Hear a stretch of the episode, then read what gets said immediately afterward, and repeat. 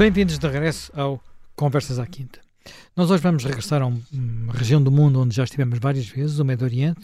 e vamos regressar lá porque houve eleições em Israel e a figura mais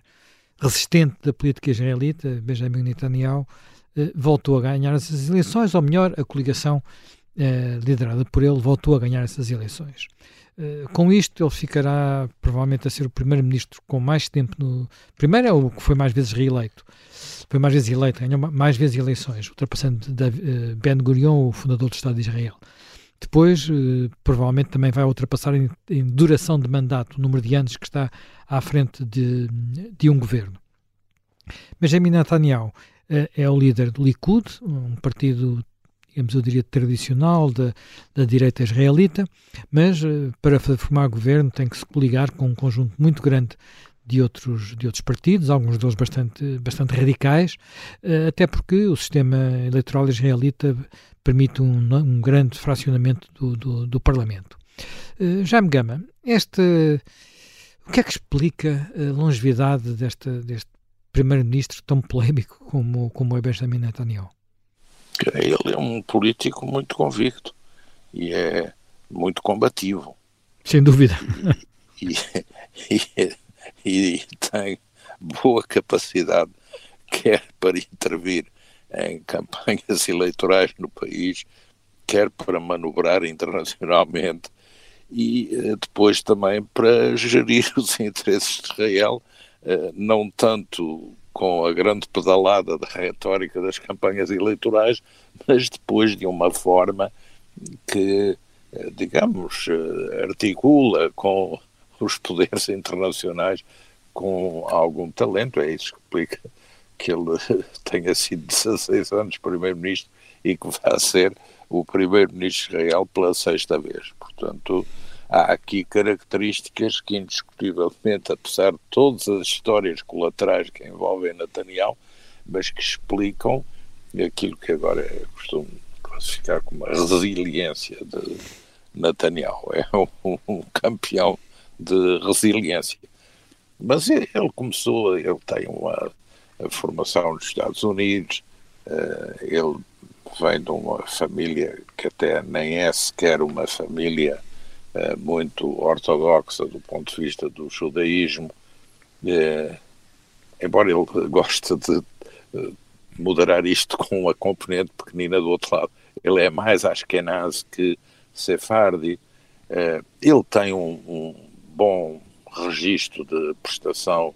militar na, nas Forças Armadas de Israel, numa unidade especial de elite, onde esteve vários anos. O irmão morreu a comandar a operação de Anteb, embora depois também tenha feito uma carreira pelos negócios, pela política nos Estados Unidos, uh, em Israel, foi uh, diplomata em Washington e foi depois representante de Israel nas Nações Unidas e, portanto, ele acabou por herdar o Likud e uh, já numa fase em que o Likud não é o Likud inicial, ele é um político israelita nascido em Israel independente, uh, embora as origens familiares sejam distintas, mas é um político nascido em, em Israel e, e, portanto, ele está outra vez, Netanyahu. Uh, o que é que ele vai fazer é um problema também que deve preocupar, porque ganhar as eleições não terá sido muito difícil. Ele subiu nos votos e os aliados da coligação que ele apresenta também subiram. Os concorrentes não baixaram muito, mas baixaram o suficiente para ele poder ser primeiro-ministro. Ele, aliás, já esteve em coligação pretérita com os que agora eram seus concorrentes. E o Parlamento de Israel foi investido ontem, eh, e agora ele já tem um mandato para começar a formar governo tem um prazo de X dias mais um prolongamento, e aí é que vai começar a grande dificuldade. A dificuldade em Israel não é ganhar eleições, ele até ganha as eleições com uh, uma percentagem que é uma percentagem pequena, ele tem 23% dos votos, não, não é muito, mas os outros têm todos menos. E agora vai negociar. A Knesset, o Parlamento de Israel, tem cerca de uma centena de deputados, são exatamente 120, eleitos numa proporcional de círculo único nacional. Isto favorece a pulverização das forças partidárias. Há 40 partidos que concorrem, mas uh, depois só conseguem uh, entrar cerca de 10, porque com menos de 3,2%, pelas contas da proporcional apenas, não é que haja uma lei que limite, uh, não se consegue obter um lugar que seja na Knesset, no, no Parlamento. Portanto, a partir daí há uma negociação e nessa pulverização uh, o sistema político de Israel tem sido a fragmentar imenso, porque há 30 anos atrás havia basicamente dois grandes partidos e depois dois grandes partidos com alguns apêndices, mas o número era limitado, mas desde há uns anos esta parte tem aparecido partidos por motivação política, partidos por motivação religiosa, os partidos, os grandes partidos antigos têm-se fragmentado ou até desaparecido,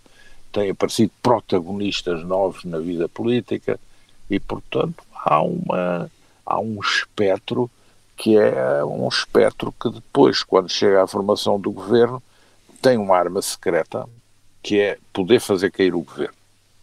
Esses pequenos partidos podem fazer cair um governo. E, portanto, amplificam as suas reivindicações, reclamam não só lugares no governo, como reclamam conteúdos políticos específicos. E, portanto, negociar esses conteúdos políticos específicos não é fácil, negociar a composição das pessoas não é fácil. A vida política em Israel é extremamente participada pelos mídias, pela imprensa, pelas redes sociais. Portanto, toda a gente discute tudo, todos os assuntos são discutidos à exaustão e em permanência, o que torna sempre uma coligação governativa uma aventura difícil, não tanto pela luta com a oposição, ou muitas vezes até não tanto pela luta de Israel para sobreviver no ambiente geopolítico em que se encontra, mas pela rivalidade entre aliados, uns com componentes uh, mais uh, centradas uh, na questão do liberalismo económico, mais Estado, menos Estado, mas outras centradas na questão de como reagir ao terrorismo, como reagir aos ataques da vizinhança, outras mais centradas na questão de como manter um Estado laico ou paralaico ou eh, verter conteúdos religiosos de vária proveniência, embora no campo do judaísmo, dentro da agenda das instituições e dos seus programas, tudo isso é discutidíssimo ao pormenor e, portanto, tudo isso faz que a vida política em Israel seja não só a localização geográfica de Israel, a situação do país, mas a vida política inteira de Israel seja uma aventura com grandes desafios 24 eh, horas por dia, 365 dias por ano. Já me Pinto, eh, esta figura, esta figura política Uh, enfim, vem de um, de um, partido que começou até por, por quase nem ter acesso ao, ao, ao, poder, mas houve em Israel uma mudança muito radical da, da, da, sua própria composição, com a chegada, enfim, em boa parte dos imigrantes da Rússia, mas não só. A Rússia, exatamente. Uh, é isso que, que, que, que, ajuda a explicar como é que uma força política, como é o caso do partido Netanyahu, que durante muito tempo uh, teve muito pouca influência na, na, na, na vida política israelita, tenha, se tenha tornado dominante, como é nos últimos últimas décadas, porque podemos falar Sim, de décadas. Eu penso, eu penso que a, nossa experiência e a observação da história mostra que normalmente, sei lá, as, a evolução dos, das forças políticas e das hegemonias ou dominâncias de forças políticas responde normalmente a quê? A uma incapacidade eh, das forças políticas que estão no terreno, estou a falar, é evidente, em, situações democráticas, mas também historicamente em situações pré-democráticas também era assim. Quando as classes políticas ou o sistema político não é capaz de, de responder ou, ou aos problemas que surgem ou às questões que dentro da própria sociedade se agudizam, uh, acontecem estas mudanças. Aliás, por exemplo, a gente tem hoje, nesta última eleição em Israel, tem, estava agora há bocadinho a constatar isso, o Partido Trabalhista, que durante muitos, muitos, muitos, muitos anos dominou a política de Israel, teve desta vez quatro, quatro deputados, quer dizer, portanto são, e, e, no fundo estamos a assistir um bocadinho a isso, estamos a assistir um bocado a isso, um bocado por toda a parte, quer dizer, estamos uh, a entrar numa, numa época, nos próprios Estados Unidos está a acontecer isso, portanto, o, o, essa, essa transformação do, do panorama partidário em Israel deu-se, enfim, deu-se há uns anos para cá, e deu-se não só com o Likud, mas desta vez parece-me que até está a ponto de se dar de uma forma uh, mais radical, porque, bom, de certo modo o Likud já era um partido, vá lá, respeitável, com todos os problemas que Netanyahu teve, mas é um partido respeitável. Agora, este novo partido do poder judaico, que parece que vai ter uma representação, uh, não sei se de 12, de 14 deputados, é dirigido por uh, Ben Gvir, ou Ben Guir, eh, que foi alguém que no passado chegou a estar eh, numa lista de, forças terroristas, não é? E que tem uma, digamos, tem uma política eh, muito agressiva em relação aos, aos, palestinianos e em relação aos cidadãos árabes de Israel. E, e, este ano, por exemplo, é um ano particularmente violento, porque uh, já houve entre israelitas e, e palestinianos já houve cerca de centena e meia de, de mortos, não é? Portanto, eh, isto de facto é vinda deste partido e de um outro partido religioso também bastante radical. É um partido que um partido muito anti-woke, anti-LGBT, mas que são partidos de facto bastante radicais, mas que, pelos vistos, Netanyahu vai, vai aceitá-los para, para fazer governo. É? Tudo indica que, que vão estar nesse governo. Ora, isso levanta problemas, quer em relação, a, digamos, à população, aos árabes de Israel, que de certo modo também podemos dizer que uma das razões da crise fosse porque no, no passado governo de, de Lapid houvesse de facto, pela primeira vez, elementos do, do Partido Árabe de, de, Israel, mas não há dúvida que isto levanta esses problemas e mesmo para a própria administração americana eh, levanta alguns, algumas questões, não é? Portanto, enfim, é, é, embora as negociações eh, para a constituição do governo são capazes de demorar algum tempo, mas de qualquer maneira tudo indica que vai para a frente eh, esta nova forma, que será talvez o governo mais radical que Israel já teve desde a sua fundação. Uh, já, me, gama, esta, esta evolução uh, tem a ver com o quê? Como é, que, como é que estes partidos. Quer dizer, Israel há 20 anos, depois dos acordos de Oslo, uh, antes do assassinato de Netanyahu, há mais de 20 anos já, portanto, Netanyahu, perdão, do assassinato de Rabin, Uh, parecia bem encaminhado, não é? Depois uh, veio um governo de Sharon que entregou a faixa de Gaza uh, e também as coisas pareciam de novo bem, bem encaminhadas. Mas agora parece haver uma desistência dos dois lados de prosseguir com qualquer processo de paz.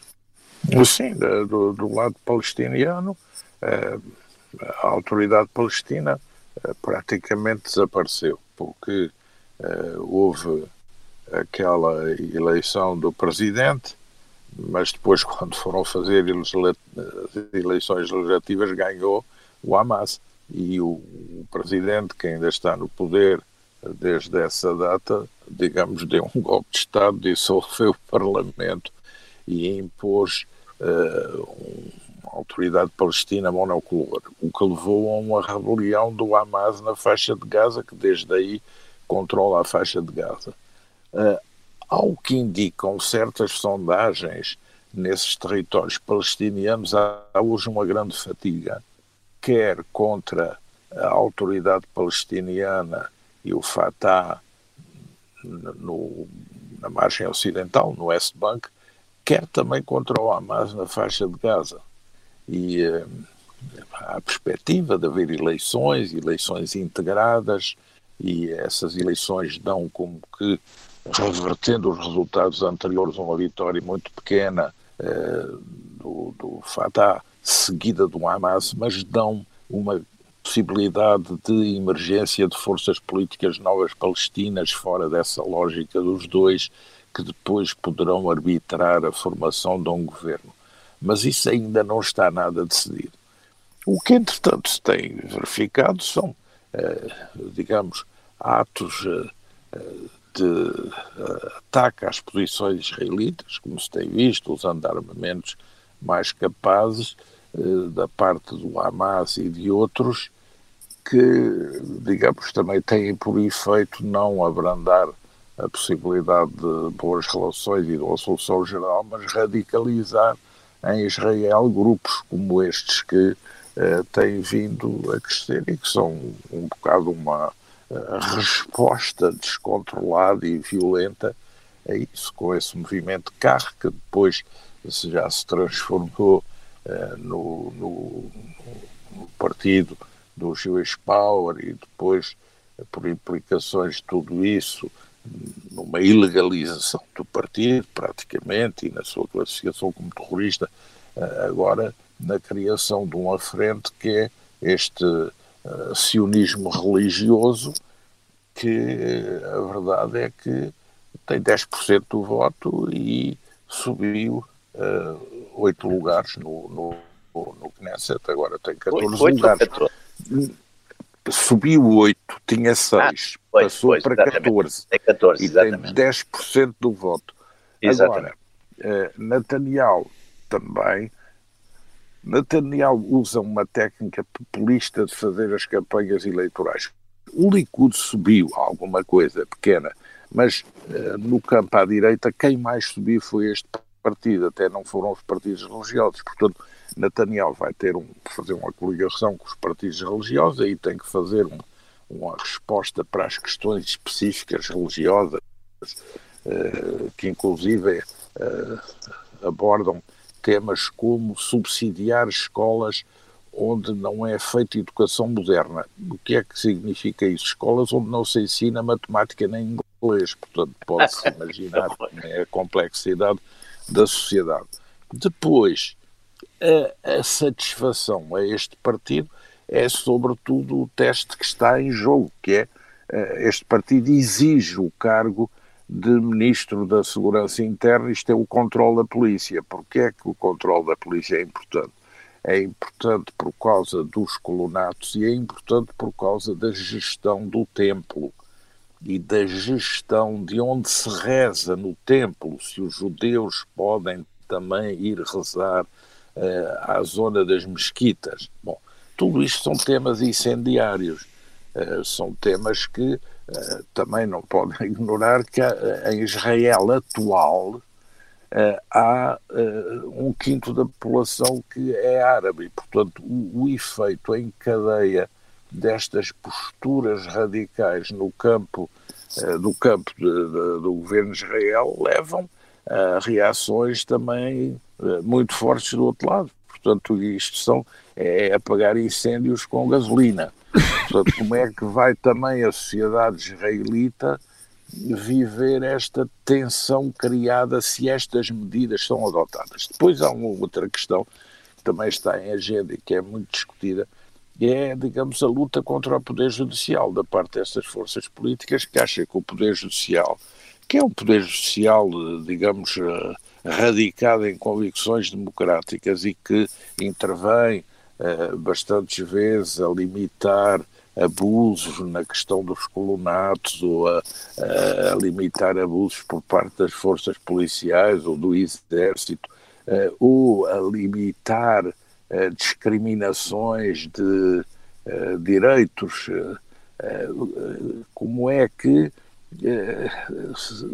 estas forças veem exigem a mudança do Procurador-Geral da República, exigem que a Knesset tenha poder de revogar sentenças do Supremo Tribunal, portanto, sobrepondo o Parlamento à própria magistratura social independente. Portanto, há aqui uma discussão que é uma discussão em torno da natureza Bem, democrática do Estado de Israel. Vamos ter... Isso também põe problemas, inclusive ao próprio Netanyahu, porque eh, Netanyahu aqui também está colocado entre a espada de parede, porque ele pode também ser seduzido por algumas destas propostas, na medida em que isso poderia beneficiar na questão dos processos que impedem sobre ele, a redefinição do conteúdo de penas, as amnistias. Portanto, há aqui uma discussão complexa que dá a isto também uma aparência de maioria, mas uma certa fragilidade. Uh, Jaime Nogueira Pinto, do lado, do lado palestiniano, o Jaime Gama acabou de referir que na prática a situação está congelada há muitos anos, desde que o Hamas ganhou eh, as eleições. Uh, como é que poderá haver aqui alguma evolução? Aqui há uns tempos pensava-se que, inclusive, há alguma evolução da parte dos países do Golfo, Sim, uma aproximação a Israel, poderia Sim, trazer alguma mudança, mas não há sinais disso, não é? Sim, houve, houve naquele período de, da administração Trump, aliás, por iniciativa, por iniciativa do próprio Trump, já tinha havido. É, é verdade que já tinha havido um fenómeno que na altura, enfim, nós penso que até já falamos nisso na ocasião, que foi um fenómeno muito interessante, que foi a aproximação, não oficial, mas, mas oficiosa, mas que depois se tornou pública, entre Israel e os próprios sauditas causada uh, pelo, uh, pelo Irão, não é? Pela inimizade por qualquer um deles achar que o inimigo principal era o Irão, ou seja, que para, quer para a Casa de Saud, quer para o governo de Israel, uh, aquilo que o Irão era, era, mais, era mais inimigo qualquer um deles que eles próprios e, portanto, até houve os contactos a nível de inteligência, depois deu, tudo isso deu um certo escândalo também no, no mundo muçulmano, etc. Uh, eh, e na administração Trump houve de facto ali um forcing de, de aproximações, de, de, e como a administração Trump também foi, enfim, no, no aspecto de favorecer Israel, foi, foi muito a questão de pôr a, a embaixada em, em Jerusalém, eh, houve ali uma série de atos digamos, da parte da, da administração. E mesmo houve uma certa aproximação, até pessoal, bastante significativa entre Trump e Netanyahu, talvez até por são, têm feitios próximos. Não é? Houve ali algumas afinidades eletivas, como diria, como diria o Goethe.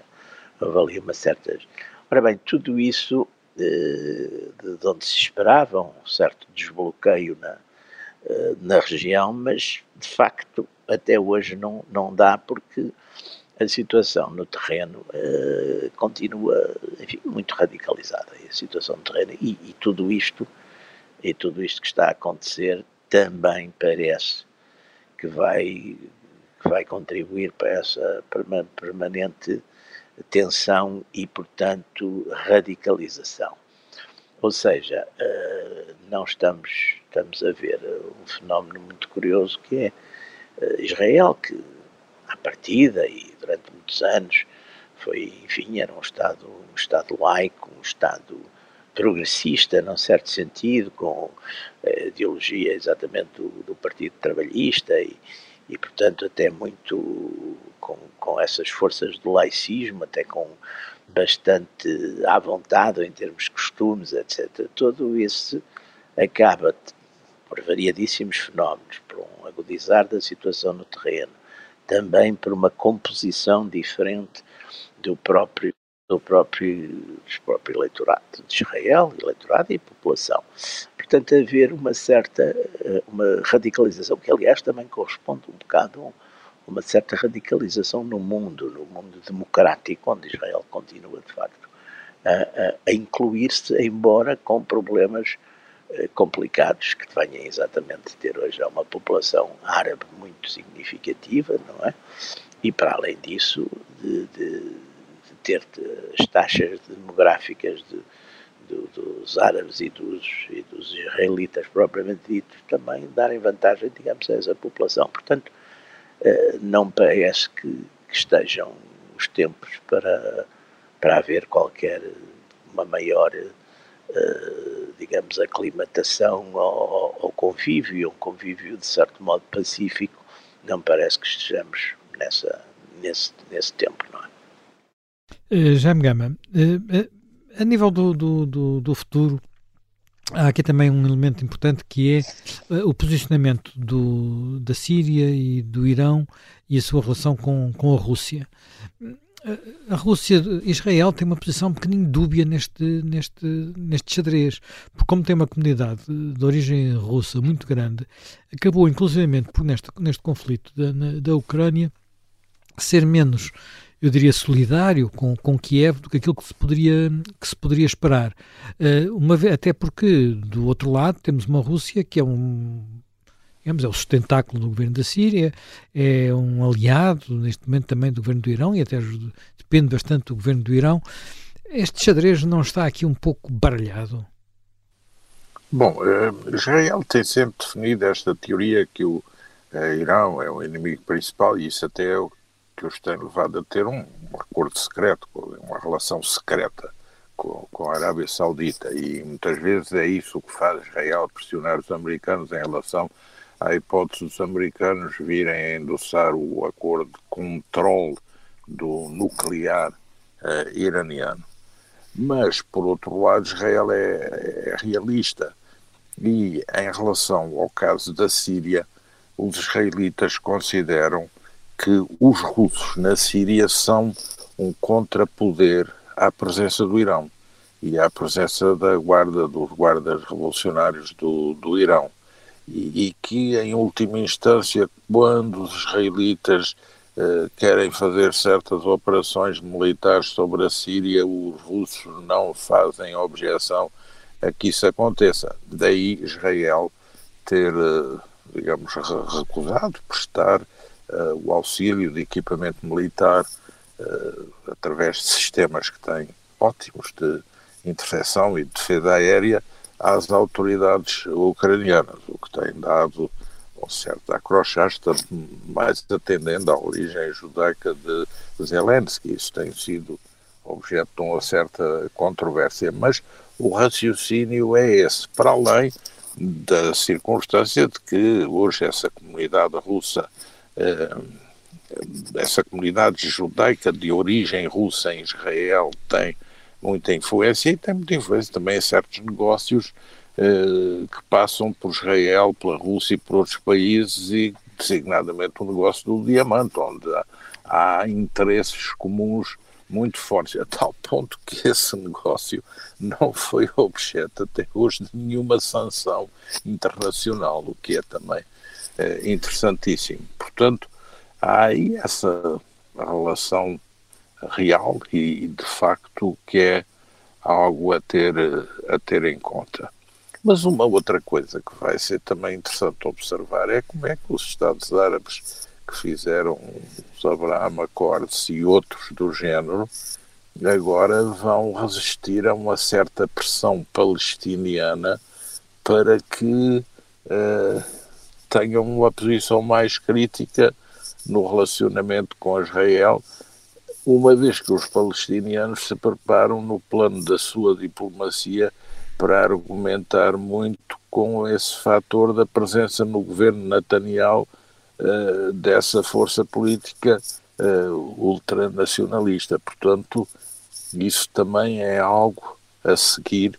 com algum interesse. Um outro dado novo é que eh, Netanyahu tem uma boa relação com Biden. É uma relação bastante antiga, é uma relação que tem mais de três décadas, ambos o sublinham sempre, e se se vir a visita de Biden a Israel, uh, foi uma visita em que praticamente Biden, tomando algumas cautelas de linguagem perante a esquerda do Partido Democrático, não pôs em causa nenhuma das decisões tomadas por Trump, a capital de Jerusalém, a mudança da embaixada, o Golã, a própria, a própria posição eh, mais cética sobre eh, dois Estados, porque Biden disse dois Estados é o horizonte ideal para uma paz estável, mas até aí interessa ver é a situação concreta eh, dos palestinos, como é que ela uh, evolui. Portanto, uh, Biden, de certa maneira, endossou os Abraham